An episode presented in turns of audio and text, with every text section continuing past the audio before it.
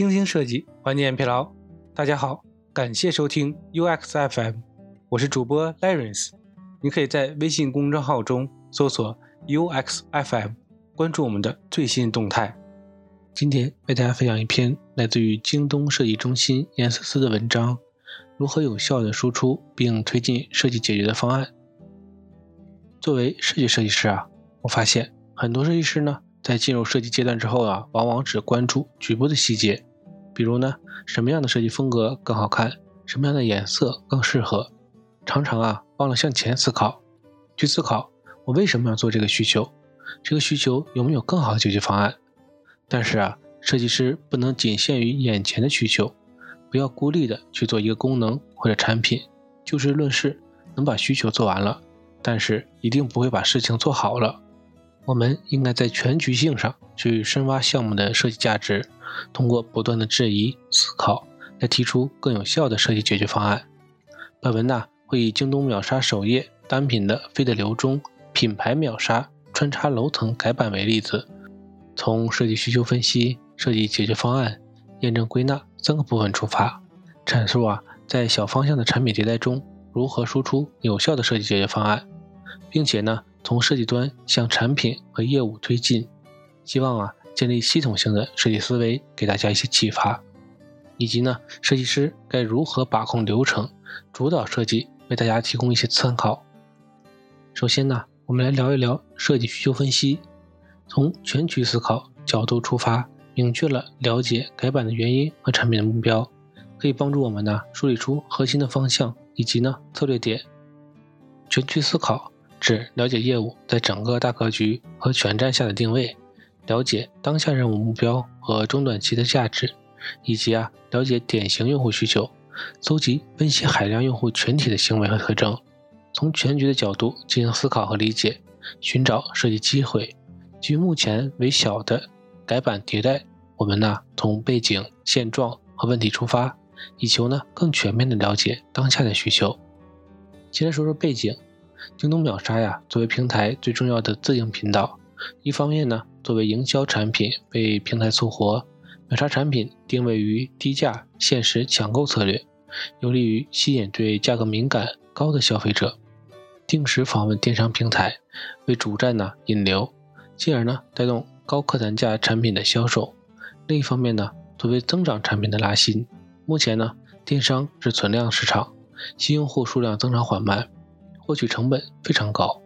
秒杀产品呢，可利用低客单价的产品抢夺其他平台的用户，为主站呢拉新。品牌秒杀呢，作为京东秒杀最重要的子业务，对京东来说呢，专注于品牌商提供一站式的服务平台，全面的实现品牌商在京东平台上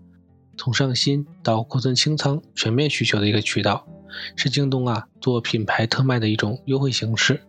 对于商户侧来说呢，品牌秒杀为商户提供了新的推广渠道和活动载体，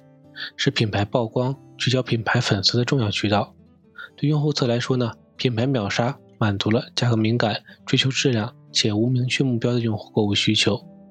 承载了用户对整个频道品牌品质方面的心智建立。现状，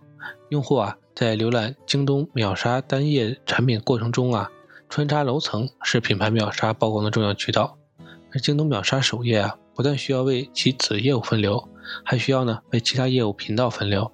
首页穿插楼层呢，除了品牌秒杀，还包括品类秒杀、即将售罄、排行榜和 Plus 等。问题呢，品牌秒杀穿插于目前线上的版本，整体啊沿用京东秒杀的主色调，品牌名采用了文字描述的方式，在众多穿插楼层中呢。无法体现业务的特点和优势。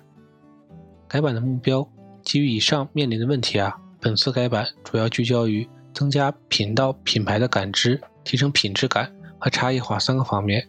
在视觉体系升级的基础上啊，提高穿插楼层的点击和转化。第二呢，关于设计的解决方案部分，首先呢，聊一聊挖掘设计关键点，根据设计目标和业务的具体情况啊，确定本次设计的策略。和主要打法，以发散的方式呢，尝试挖掘各种机会点，提升最终的体验、用户价值，深入每个方向，拆解为更小的可控因子，细化寻找机会点。在这一步呢，我们呢可以采用共建的方式，引入更多的利益相关方，共同讨论，会更利于达成共识，而且呢可以减少后面方案推进的阻力。竞品分析扩大思考面，这是我们首先很自然就想到的问题。通过对竞争对手的竞品分析，多观察了解竞品的产品特点、视觉特点和产品结构，帮助我们了解更多的设计可能性，在我们业务场景下提供符合当前产品的解决方案。另外呢，竞品分析啊也是设计的一个有力支点，帮助我们呢在沟通中更好的向业务方传达设计的理念。下面呢，围绕着视觉表现和产品结构两个维度来做分析，梳理出业内常用的设计技法特点和产品结构。通过竞品分析啊，可以看出影响品质感的几个因素，以及呢竞品产品结构中以品牌图片利益点为主，只有少部分是品牌图片加上价格。信息归纳探索可行方案，整体信息归纳呀是着手设计的第一步。面对多样的信息，我们可以从信息元素、信息限制、信息层级三个方面去整理。信息元素啊，面对大改版，我们可以从点击率、曝光率、转化率、关系等大维度出发，发散更多的关键词。此次改版呢是小版本迭代，我们呢选用相对更小的层级，视觉吸引力、关系和决策信息三个点作为信息的发散点。再结合改版前样式以及呢竞品分析来看呢，视觉吸引力我们更多考虑视觉层面的信息，比如呢颜色、图形、楼层差异性等等。关系为元素间前后的相关性，主要呀考虑现有的穿插楼层规范、品牌秒杀频道规范等等。在商卡决策中，价格、利益点、品牌信息、品牌图往往啊是决策的重点。前三个因素啊不一定同时出现，但在考虑的时候啊，需要尽量把点展示全，以供筛选，防止遗漏。结合竞品分析，这个时候啊，我们可以分析得出，决策信息啊是一定要重点突出的。品牌信息由文字描述变为品牌的 logo 图，强化用户对品牌的认知。价格或者利益点呢，基于业务对品质感的要求，目前呢不能判断突出的样式。信息限制，理清楚每个模块的信息元素之后呢，务必要和需求方沟通确认，因为啊，在实际的项目设计中，信息啊总会有各种限制，先确认再设计，以免呢后期因资源限制而返工。通常来说啊，我们会碰到限制如以下两种：该数据的来源、信息展示的方式。信息展现穿插楼层采用一拖三的样式，即一个穿插展现三个品牌。点击商品图呢，进入品牌的落地页。数据来源，每个楼层啊只能抓取前三个品牌的首个商品图片，不能抓取品牌图，而且呢不能过滤白底图。很多商品图啊带有各种牛皮癣，所以呢在图片品质这一块啊无法做到统一的标准和高品质。抓取品牌落地页头图的利益点，字数较多，在八个字左右。抓取 logo 图片。来自品牌秒杀落地页，品牌商卡中的白底图，所以呢，logo 只能在白底上呈现，不支持其他的颜色。信息的层次，信息整合的最后一步啊，需要明确各个信息之间的层次。划分层次啊，可以从相关性和优先级这两个部分着手。根据啊相关性，我们对信息啊进行分类，或者呢归纳展示，紧密性更高的元素放在一起，这样啊。能让用户在阅读的时候更加有条理的接受信息，而根据优先级啊，我们可以确定哪部分的信息需要突出展示，或者呢提前展示。相关性，品牌 logo 与利益点强相关，商品与价格强相关。优先级，商品图大于品牌 logo，大于价格或者利益点，大于楼层标题，大于更多推荐。